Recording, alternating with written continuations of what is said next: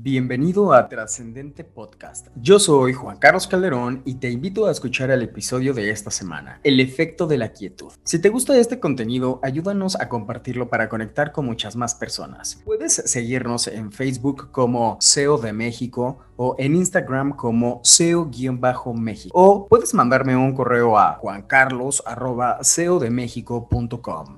Comenzamos. Los budistas lo llamaban upekha, que significa ignorar. Para los musulmanes era aslama, que quiere decir nunca. Los filósofos griegos estoicos hablaban acerca de apatía, un estado mental en donde nos encontramos libres de alteraciones emocionales.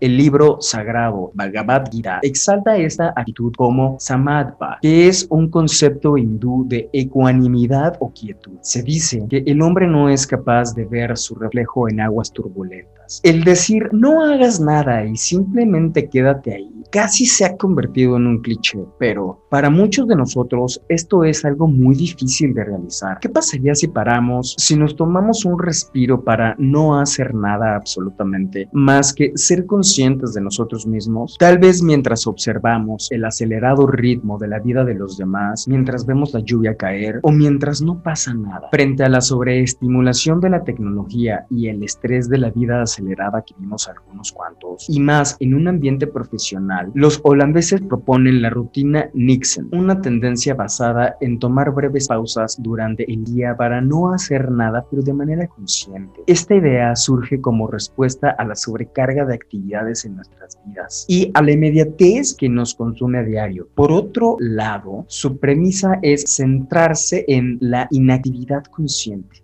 increíble concepto. Si lo pensamos bien, la quietud es el poder que le sirve a un deportista, por ejemplo, experto para hacer el movimiento perfecto. La quietud, además, es el lugar de nacimiento de la inspiración, de la creatividad y de las percepciones repentinas que caen de vez en cuando. Algo que es importante mencionar es que la quietud no es un estado que solo pueden alcanzar algunos cuantos iluminados. Estoy seguro que ustedes han alcanzado algún momento de quietud consciente en algún punto de su vida. Cultivar la quietud es difícil, particularmente en un mundo moderno e hiperconectado, pero con la combinación correcta de conocimiento y disciplina podemos hacerlo. Para empezar, recomiendo que dirijamos nuestra atención a los tres dominios de nuestra vida humana, la mente, las virtudes humanas que nutren al espíritu y al cuerpo. Desde Trascendente Podcast nos gustaría compartir con ustedes tres conductas autogestionadas que pueden contribuir significativamente para cultivar la quietud. La primera de estas conductas hacia la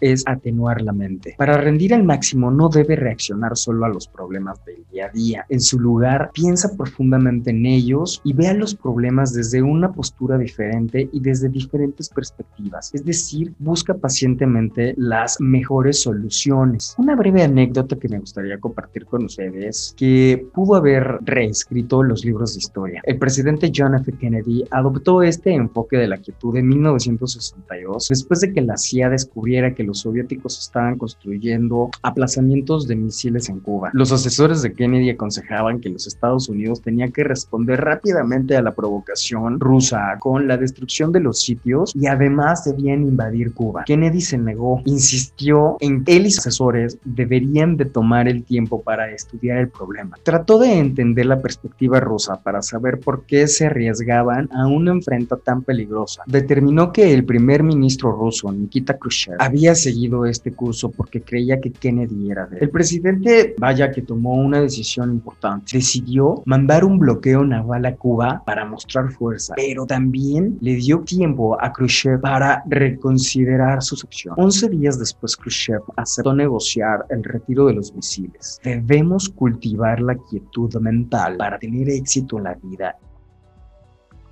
Reconsiderando un poco la historia anterior, me gustaría hacerles una invitación a recordar cuántas de las decisiones que nos encaminan al fracaso fueron tomadas desde la desesperación o angustia o la inmediatez del momento. Cuando debemos tomar una decisión que tenga la importancia de cambiar el rumbo de las cosas, la quietud será vital para navegar hacia buen puerto. La segunda conducta hacia la quietud será cultivar las virtudes humanas o enriquecer el espíritu. En el tercer módulo del Disney Program que aborda el enfoque hacia el liderazgo, hablo con gran detalle de este tema que además me apasiona. Promovemos que las bases de un liderazgo inspirador son justamente el sistema de virtudes humanas y tienen tres características principales. Una, por lo regular son aceptadas en casi todas las culturas. Dos, son consideradas como medios para obtener otros fines. Y tres, la característica más importante y que nos puede interesar a todos es que pueden desarrollarse o cultivarse. Las virtudes humanas se manifiestan a través de la conducta por medio de las fortalezas de carácter que marcan nuestra personalidad ante la cotidianidad o ante los momentos más difíciles de nuestro día a día o, por qué no, también de nuestra vida. Por ejemplo, la virtud humana del conocimiento y la sabiduría que conductualmente se observa a través de la capacidad para poner las cosas en perspectiva, con un pensamiento crítico, una acción tan importante para cultivar la quietud, por cierto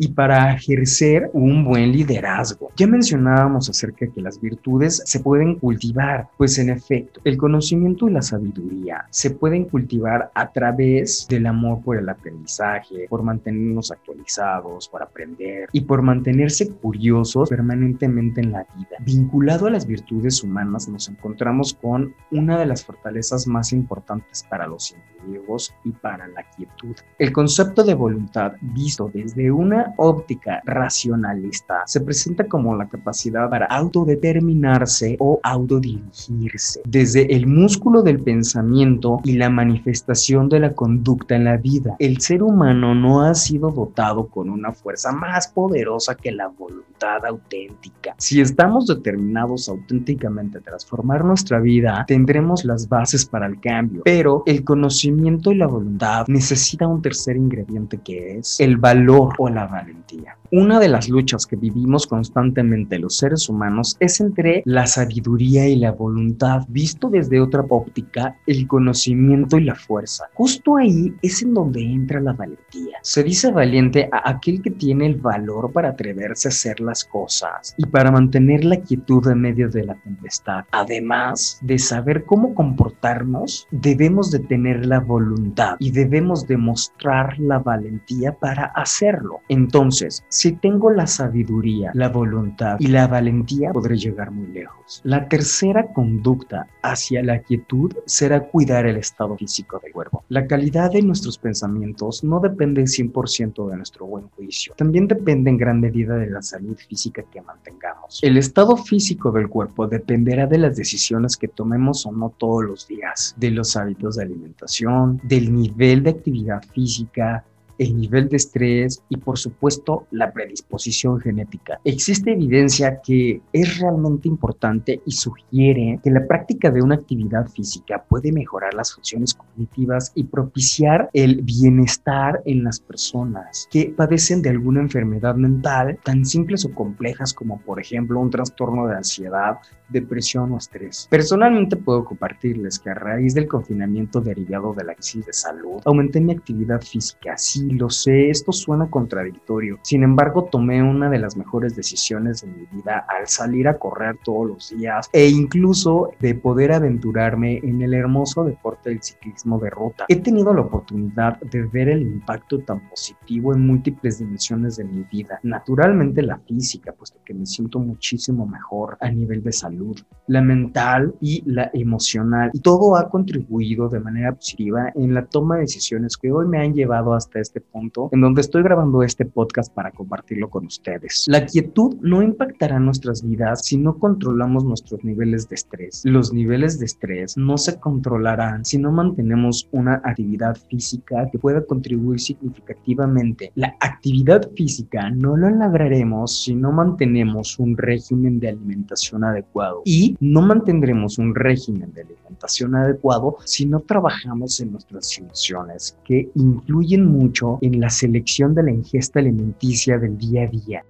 Para terminar, me gustaría mencionar algunos de los aspectos de nuestra vida que pueden ser impactados positivamente por los efectos de la actividad física. El control de la ansiedad, el estrés o la depresión, el autoconcepto y con esto la generación de amor propio, la mejora en la actividad cerebral y la disminución en la degeneración neuronal a largo plazo, los procesos de sociabilización, la seguridad y con esto la toma de decisiones y por último, pero no por esto lo menos importante, el rendimiento en el ámbito profesional. Por todo lo mencionado anteriormente, podemos decir que el efecto de la quietud tiene la capacidad de ayudarnos a transformar nuestra vida en todas las dimensiones humanas a través de las buenas decisiones que tomemos, probablemente viendo la lluvia caer e inmersos en nosotros mismos en un estado de quietud consciente. Si tienes alguna duda o comentario sobre este podcast, ponte en contacto conmigo. Me puedes escribir a juancarlos.com. Gracias y hasta la próxima.